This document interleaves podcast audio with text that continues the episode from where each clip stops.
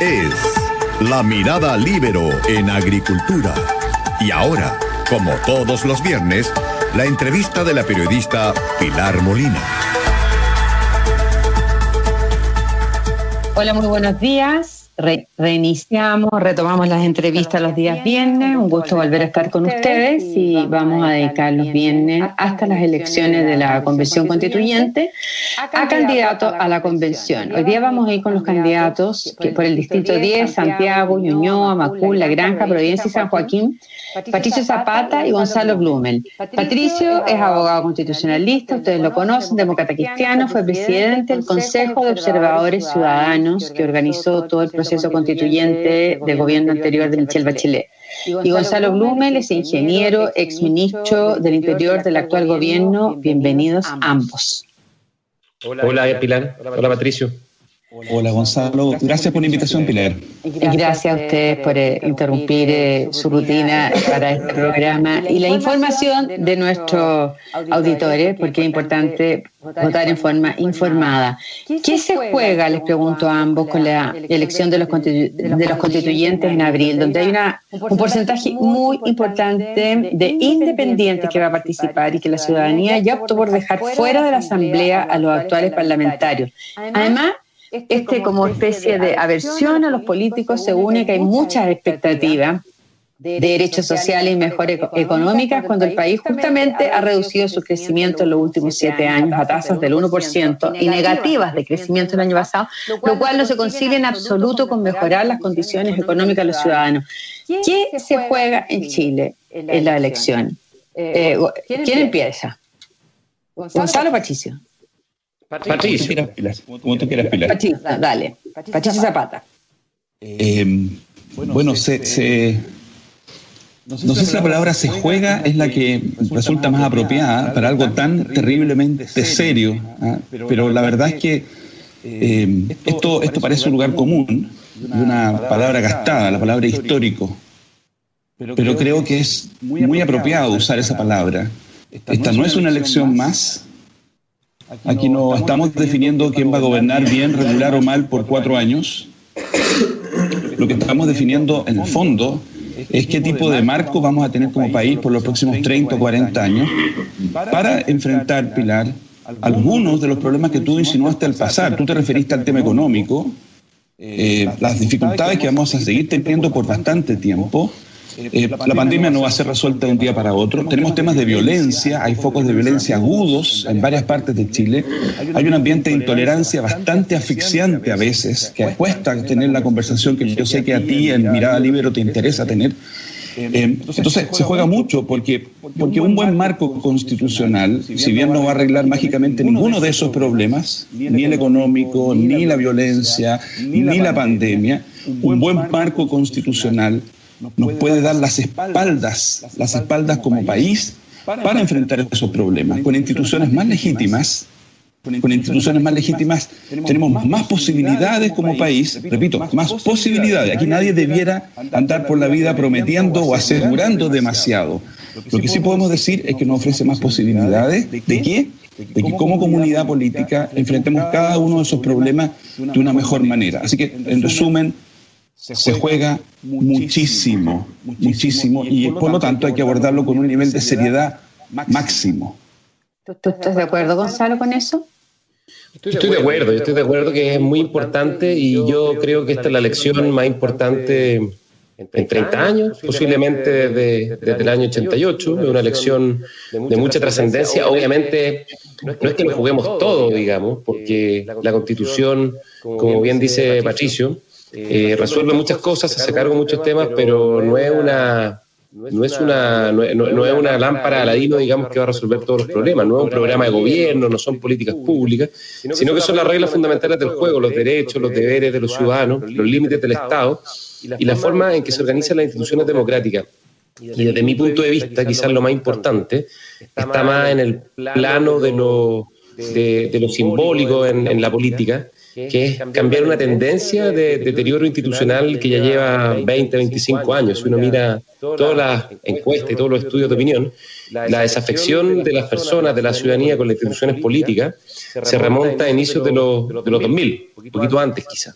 Eh, y, si nosotros no somos capaces de cambiar esa tendencia y recuperar la confianza de los ciudadanos en sus principales instituciones, en, el rol de la política, en lo que significa la política, que es básicamente la actividad que nos permite organizarnos y poder eh, resolver pacífica y civilizadamente nuestras diferencias y poder definir eh, ciertos asuntos comunes que nos competen a todos. Si no cambiamos esa tendencia, obviamente el deterioro que hemos venido experimentando y que se manifestó con tanta fuerza eh, en el 18 de octubre del 2019 se va a seguir acentuando y por lo tanto creo que es una oportunidad muy importante, no exenta de riesgo, hay que decirlo, hay que ser súper responsable, no exenta de riesgo, pero una oportunidad muy importante para empezar eh, a recuperar a nuestra, lamentablemente, a nuestra alicaída democracia, digamos que está bien de capa caída en el último tiempo. Ahora, eh, respecto a las cosas que van a quedar o no escritas en la Constitución, se exige un quórum de dos tercios. Eh, Patricio Zapata ha dicho que solo estarán en la Constitución las cuestiones centrales sobre las cuales haya un verdadero consenso transversal. Pero desde el Frente Amplio, por ejemplo, postulan que las cuestiones fundamentales a las que se refiere el propio Patricio Zapata no queden en la Carta Fundamental y sean resueltas por mayoría simple en el próximo gobierno, sin lo que le llaman los quórum supramayoritarios. ¿Qué creen ustedes que va a pasar? ¿Vamos a tener una constitución con las cuestiones centrales definidas por acuerdo o van a quedar fuera porque no va a haber posibilidad de encontrar dos tercios de acuerdo? Patricio Zapata. Mira, em, esta fue una cuestión que se levantó durante la campaña con mucha insistencia como un peligro. ¿ah? Yo me la jugué a fondo por el apruebo. Eh, y en muchas ocasiones eh, intenté despejar este fantasma y este temor. Yo creo que las candidaturas a convencional van a llegar a la convención con el ánimo de que las cuestiones que han defendido, algunas personas han defendido más, por ejemplo, el derecho al agua, otras personas habrán defendido la inclusión de los pueblos originarios en la Constitución. Yo estoy seguro que esas personas van a llegar a la convención con la voluntad decidida de que esas cuestiones queden en el proyecto. Yo estoy convencido que esos 155 tenemos una pega que consiste en poner algunas cosas en la Constitución, entre otras cosas, porque después de estos nueve meses o doce meses hay que volver donde los ciudadanos y mostrarles lo que se hizo. Entonces, esta idea de que habría un plan, ah, una, táctica o una estrategia fríamente calculada por algunos ah, para ir a la Constitución a no poner nada importante en el texto, y dejar todo para el futuro, para que en el futuro mayorías simples lo hagan a su pinta, yo creo que no se hace cargo de la realidad. Aquí vamos a tener personas que van a llegar a la convención con la, con la disposición absoluta, eh, y quizás Gonzalo, por decir algo, va a llegar a defender la libertad de enseñanza, o la libertad religiosa, o el emprendimiento. Estoy poniendo palabras en tu boca, Gonzalo. Yo voy a llegar a defender algunas otras cosas. La idea de que todos vamos a entrar a jugar tácticamente a no colocar cuestiones esenciales en el proyecto, para que después, ¿después de qué, Pilar? Este proyecto tiene que ser aprobado. Yo no me imagino al país aprobando en un plebiscito de salida, que es con voto obligatorio, un proyecto de cuatro artículos, un proyecto descarnado, un proyecto que no recibe, que no recepciona las cuestiones de, las que hemos estado hablando. Estado social y democrático de derecho, reconocimiento de pueblos originarios, perspectiva de género. Entonces yo creo que es un fantasma eh, no quiero decir que es ridículo, no, es una preocupación, ¿ah? pero yo estoy convencido, estoy muy convencido, que más que entrar a ese tipo de cálculo, lo que vamos a tener es una discusión muy intensa, ojalá de buen nivel, ojalá con argumentos y, sin descalificaciones, una discusión muy intensa de las cosas que sí queremos poner, que sí queremos poner. Así que yo personalmente creo que eso eh, tan eh, tremendista, creo yo que no se va a producir. Gonzalo Blumel, ¿tú también crees que va a ser viable llegar a acuerdo en los temas fundamentales, que van a ceder las partes y que ni una de las partes, como lo han dicho por lo demás eh, personeros del Frente Amplio, van a procurar que queden para, para, para el próximo gobierno que los defina por mayoría simple aspectos esenciales? Lo que pasa, Milar, es que en mi experiencia, recuerda que yo fui ministro antes de Interior, secretario general de la presidencia, entonces me tocó liderar la construcción de muchos acuerdos eh, con el Congreso eh, de, parte del gobierno. Mi experiencia es que en Chile todavía es posible eh, alcanzar y lograr acuerdos en materias relevantes. Si uno mira en el último tiempo, después de ocho años sacamos una nueva ley de migraciones que es tremendamente importante. sacamos una reforma al Sename, un nuevo sistema de financiamiento de las Fuerzas Armadas. Yo sé que son cosas menores en comparación a la Constitución, pero es factible. ¿Cuál es el riesgo que yo veo? Y eso se va a despejar el 11 de abril. Son los extremos, los extremos de lado y lado que muchas veces quieren imponer su agenda y entienden la política como eh, blanco y negro, digamos, como una batalla entre enemigos y no entre adversarios políticos. Yo sé que Patricio está muy lejano a esa posición. Eh, él es alguien que representa posiciones más moderadas, de buscar acuerdos. Eh, yo me, también me siento interpretado un poco con, desde las convicciones que uno tiene, intentar buscar acuerdos en torno a los temas fundamentales. Por lo tanto, yo creo que es posible, en la medida que se repite lo que pasó el 15 de noviembre, si logramos mantener el espíritu del acuerdo el 15 de noviembre, donde efectivamente los sectores más polarizados, más extremos, en este caso, acuérdate Pilar, que el Frente Amplio se partió, eh, y gran parte del Frente Amplio no suscribió el acuerdo del 15 de noviembre. Eh, y el Partido Comunista también se arrestó, dijo que esto eran acuerdos cupulares. Pero ellos ojalá, también la Asamblea Constituyente y personeros como... Ojalá, ojalá que, esto, que esto no se repitiese.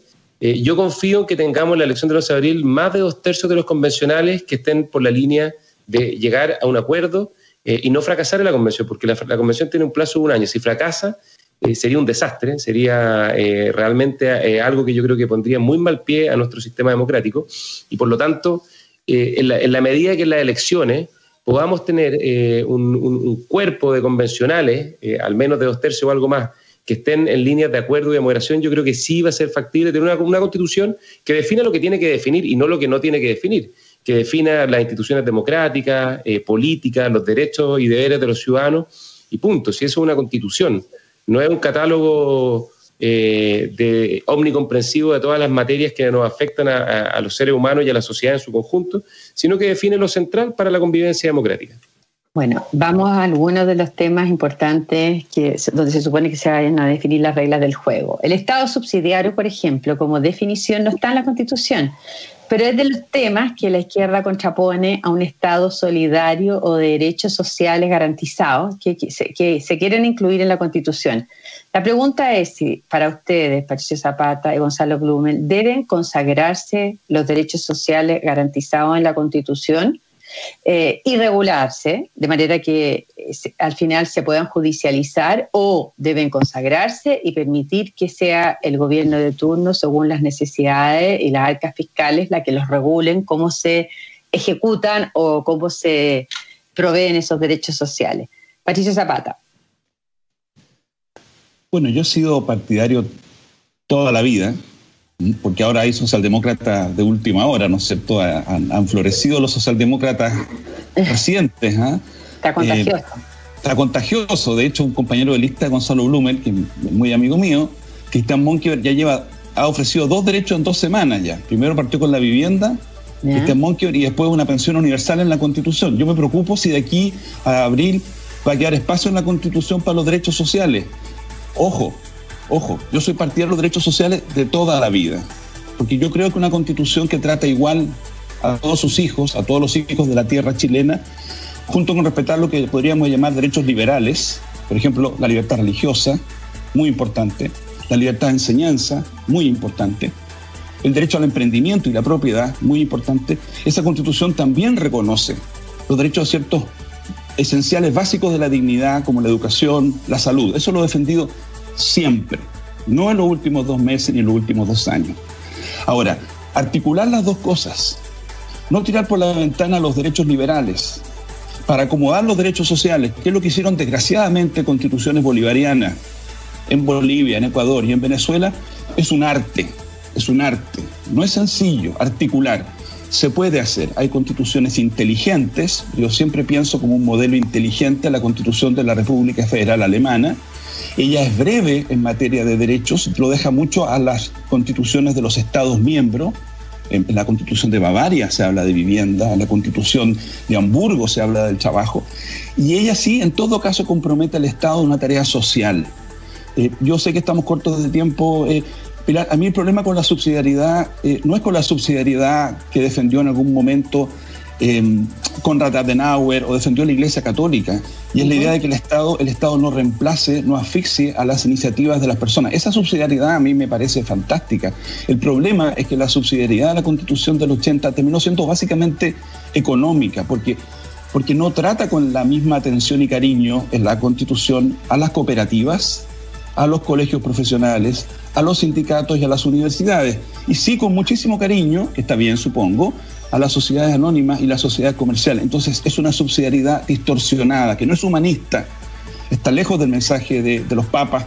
Eh, así que eh, tenemos que buscar un equilibrio donde el Estado tenga un rol, pero no, no asfixie, no destruya, no reemplace, la creatividad, la imaginación que tenemos las personas que se dedican a hacer cosas a veces con, fines de lucro, está muy bien, y a veces con fines de solidaridad y de cooperación.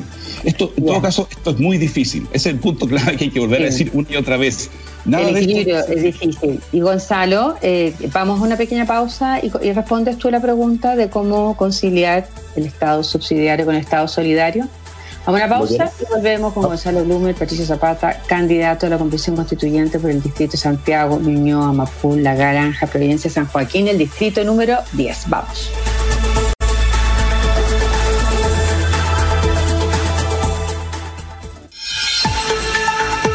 Es La Mirada Libero en Agricultura. Continuamos con la entrevista de la periodista Pilar Molina. Ya continuamos con los candidatos a la Convención Constituyente por el Distrito 10 de Santiago Ñuñoa, Macul, La Granja, Providencia y San Joaquín, el abogado constitucionalista demócrata cristiano Patricio Zapata y Gonzalo Blumen, ingeniero y exministro del Interior de Bópoli. Eh, estaba contestando Gonzalo sobre cómo se hay que conciliar o no los derechos sociales, la provisión de los derechos sociales universales con el principio de subsidiariedad. Gonzalo. A ver, lo primero que yo quería decir es que a mí no me gusta la idea de una constitución como un programa de gobierno que define todo. Creo que la constitución tiene que definir lo, esencial, las macro reglas de la convivencia democrática y posteriormente dejar espacio a la política. La constitución es un pacto a 30, 40, 50 años, un pacto a largo plazo y por lo tanto la política cada cuatro años presenta programas de gobierno a través de candidatos presidenciales y define cuáles son las políticas sociales, económicas, culturales que eh, representan de mejor forma los anhelos subyacentes de la sociedad. Entonces, primero hacer esa separación, esa distinción. Dicho eso, sí me parece que la Constitución tiene que definir un piso fundamental que garantice a todas las personas que viven en este país, por el hecho de ser ciudadanos, eh, una vida digna. Eh, y en consecuencia creo que tiene que garantizar un conjunto de derechos sociales fundamentales, además de los derechos políticos, de los derechos civiles, también derechos sociales.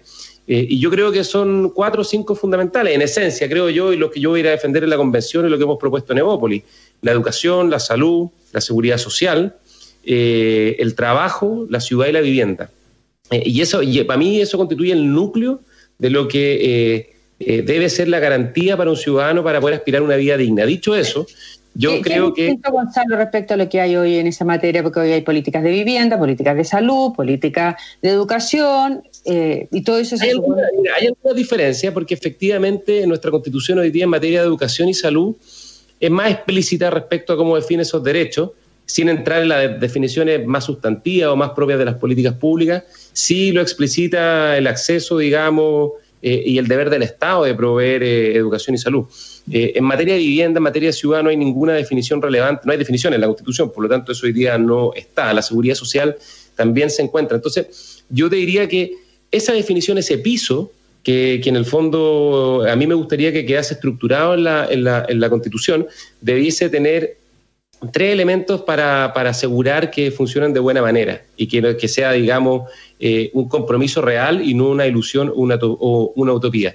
En primer lugar, me parece que es fundamental algo que se ha mencionado antes aquí, que, eh, que no sea el Estado el único proveedor, digamos, en, el acceso a esos derechos. O sea, la, sociedad civil puede y debe hacer una enorme contribución eh, a la provisión de esos derechos, siendo el Estado un garante en cuanto al acceso y en cuanto a la calidad, digamos, de esos, de esos derechos. Lo segundo, que me parece que es muy importante, es que esto tiene que además ser eh, compatibilizado con un principio de responsabilidad fiscal.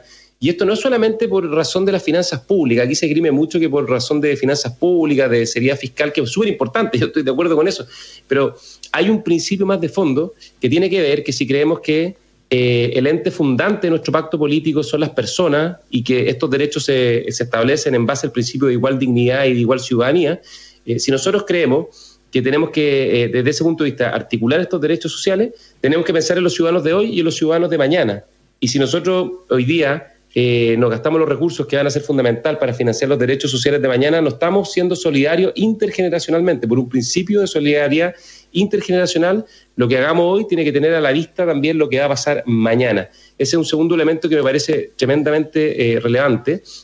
Eh, y lo tercero, que también creo que es importante, es que junto con la responsabilidad fiscal, junto con la libertad de elección, que la Constitución establezca lo fundamental eh, pero la provisión y la forma en que se hacen exigibles esos derechos queden obviamente regulados en la ley. Esa es materia de la política, eso se resuelve en la legislatura, la discusión parlamentaria, en el Congreso, y me parece que eh, en ese ámbito y en ese plano tiene que quedar la configuración más precisa, porque la Constitución tiene que establecer el derecho en sí mismo y después en los detalles, como quien dice la ingeniería de detalles, eso debe ser materia de el acceso al derecho a la salud, pero la provisión a través de solo un sistema, que sería, por ejemplo, todo FONASA o FONASA e ISAPRES, que haría eh, eh, para los gobiernos lo, que pasa, lo, que pasa, es que yo creo que la Constitución tiene que definir el principio, por ejemplo, que hay un sistema de salud, que va a ser, eh, el Estado tiene un deber fundamental de proveer eh, el acceso en, tiempo, en oportunidad y en calidad, eh,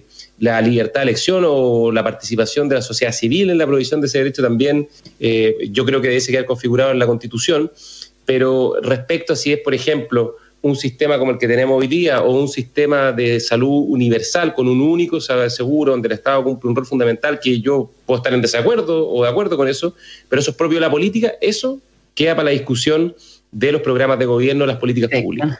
Ahora, me encantaría discutir el, sistema político que tenemos hoy día, pero no quiero meterme en profundidad porque no tenemos el tiempo.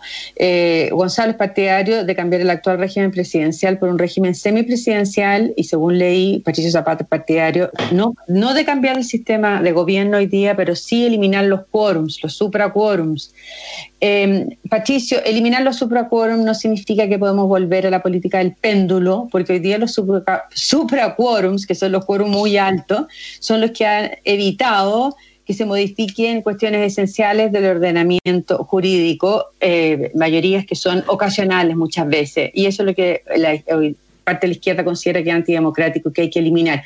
La pregunta directa es si eliminar los quórums altos no nos pone en peligro de volver a las políticas de, del vaivén, de un polo al otro polo.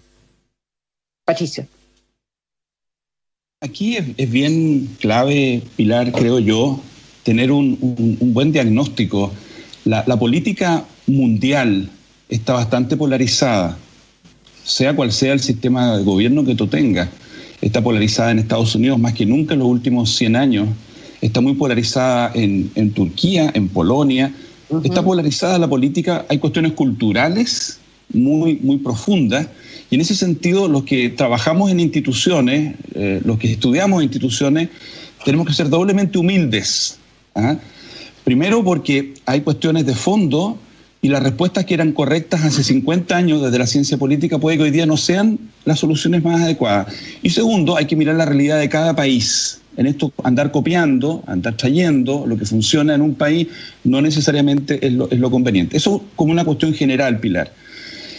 Eh, yo creo que tenemos que preocuparnos de la eficiencia, por supuesto, eh, porque al final de cuentas la eficiencia de un sistema o gobernanza, podríamos decir, es lo que permite que el Estado entregue las cuestiones concretas que las personas quieren. Las personas quieren que el municipio funcione, que nadie se robe una parte de la riqueza que se produce, que haya... Eh, que no haya listas de espera de dos años o tres años.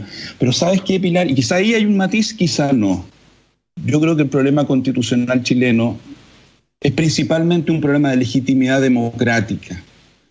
La constitución del 80 fue construida sobre la base del miedo, entendible o no por lo que había pasado antes del 73, pero el miedo y el temor. Y se llenó la constitución de resguardo, uno sobre otro, resguardo tras resguardo. Hoy día tenemos la posibilidad de mirar el futuro sin pecar de ese excesivo cúmulo de resguardo.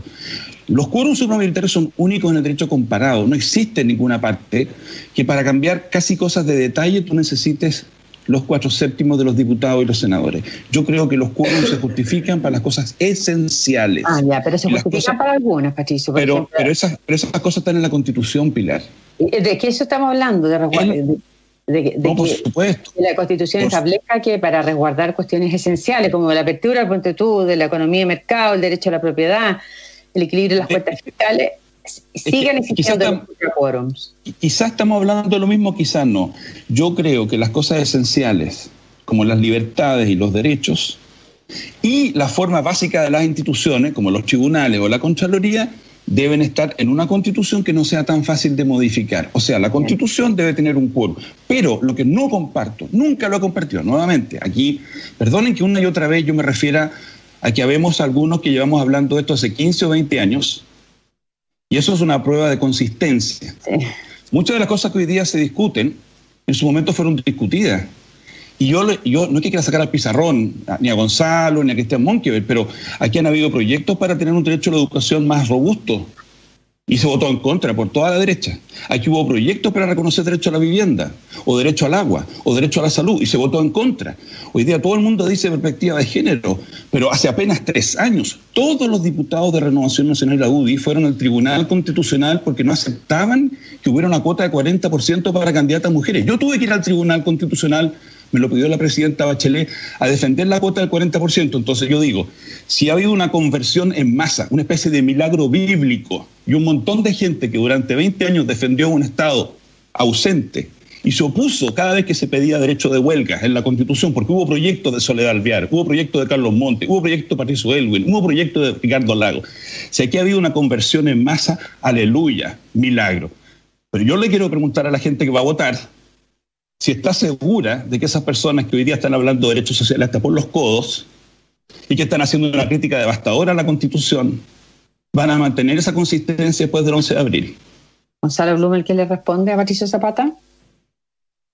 Sí, lo que pasa, lo que pasa es que yo creo que Patricio, Patricio en alguna de sus argumentaciones efectivamente se remonta a la historia, y está bien mirar la historia, encuentro que es justo y es legítimo, eh, y en la historia de todos los sectores políticos hay pasivos y hay activos, digamos, hay haberes y hay, hay deberes. Yo lo que puedo decir en el fondo, de, en, mi caso, en el caso de mi partido, Opoli, eh, cuáles son las propuestas que vamos a defender, eh, cuáles son las ideas que tenemos y tenemos propuestas que hemos, de hecho, por escrito, la hemos, la hemos puesto a disposición de la ciudadanía para que se conozcan respecto a lo que queremos y creemos que debe ser una constitución.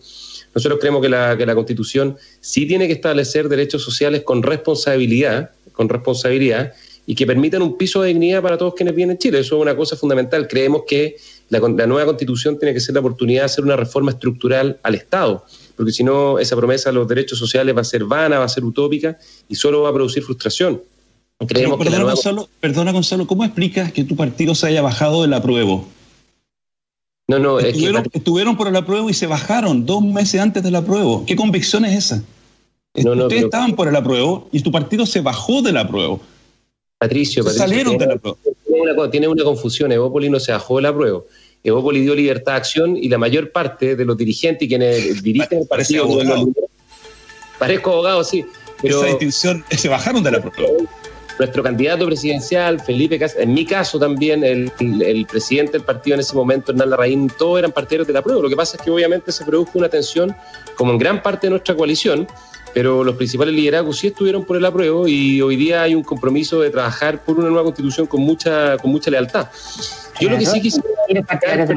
También tienen derecho a participar en la nueva constitución, aunque aun cuando hubieran bajado, que no, no es el caso de Bópoli.